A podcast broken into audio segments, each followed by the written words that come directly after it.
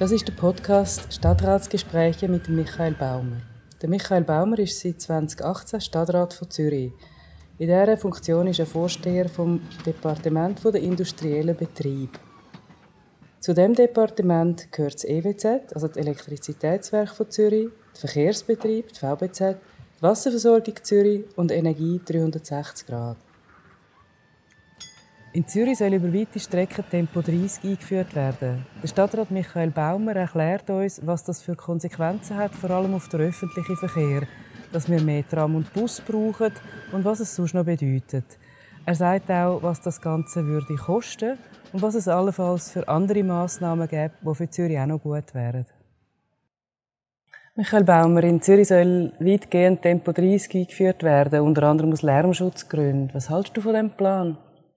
Ja, es ist ein gesetzlicher Auftrag, äh, dass man den Lärmschutz macht. Ich habe auch großes Verständnis für all die, die an einer lärmigen Straße wohnen. Das ist eine Belastung.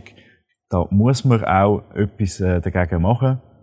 Ich glaube, es ist einfach wichtig, dass man sich äh, abwägt zwischen Maßnahmen zum Lärmschutz, aber auch äh, die Attraktivität vom öffentlichen Verkehr aufrechterhalten. Ich glaube, es ist aus meiner Sicht einfach nicht sinnvoll, wenn man den öffentlichen Verkehr so unattraktiv macht, dass am Schluss die Leute aufs Auto umsteigen, weil dann hat man eigentlich das Gegenteil erreicht. Und darum ist es schon sehr wichtig, dass man in jedem Fall die Bedürfnisse vom öffentlichen Verkehr in dem Lärmschutz wirklich äh, abklärt, dass man dort schaut, ob das, was jetzt mehr Sinn macht. Stell mir jetzt vor, wenn die Tram und die Bus langsamer fahren, würden wir doch mehr Tram und Bus brauchen? Hätten wir überhaupt genug Tram und Bus in Zürich? Ja, das ist natürlich ein Thema. Wie viel Bus und Tram brauchen wir? Äh, da müssten wir sicher mehr kaufen. Ähm, haben auch Lieferfristen. Also wir jetzt die nächste Tram-Generation haben wir angefangen im 2010 evaluieren. Und äh, jetzt im 2020 sind die ersten dann auf der Schiene gestanden. Also man sieht, da hat, braucht eine gewisse Zeit, um etwas zu machen. Ähm, man muss dann die auch irgendwo abstellen. Das heißt, wir müssten vermutlich noch ein Depot für Bus bauen und ein Depot für Tram. Äh, ich glaube, das ist einfach etwas, was man auch muss beachten muss. Und das braucht natürlich dann auch mehr Personal. Das sind alles Kosten, die dann nicht dafür eingesetzt werden dass man mehr ÖV kann anbieten kann, sondern das sind Kosten, die allein anfallen, damit wir die bisherige Kapazität können erhalten. Aber man ist trotzdem langsamer unterwegs. Wenn du sagst, es gibt ganz viele Kostenfaktoren, haben Sie schon mal überschlagen, was das etwa würde kosten?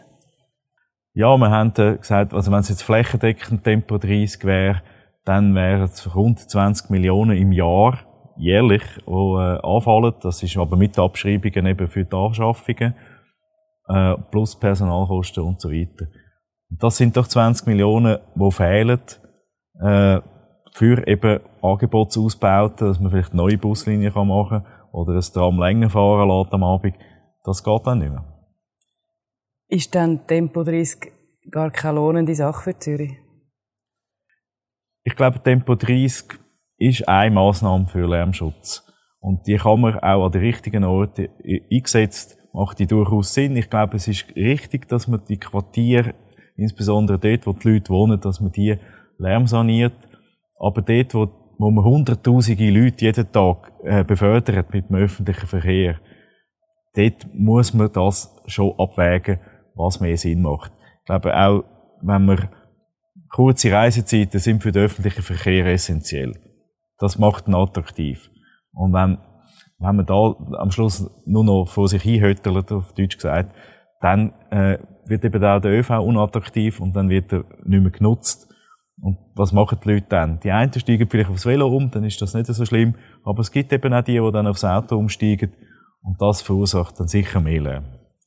Wir haben jetzt ganz viel über das Geld geredet. Gäbe es dann noch andere Massnahmen, die man könnte ins Auge fassen Ja, Tempo 30 ist eine Tatsache. Äh, wir haben uns natürlich auch überlegt, was, äh, was kann man machen äh, Eine ganz grosse Möglichkeit ist, dass wir mehr Eigentrasse fürs Tram machen. Also das heisst, äh, Bahn, also Gleis legen dort, wo nur Tram darf fahren.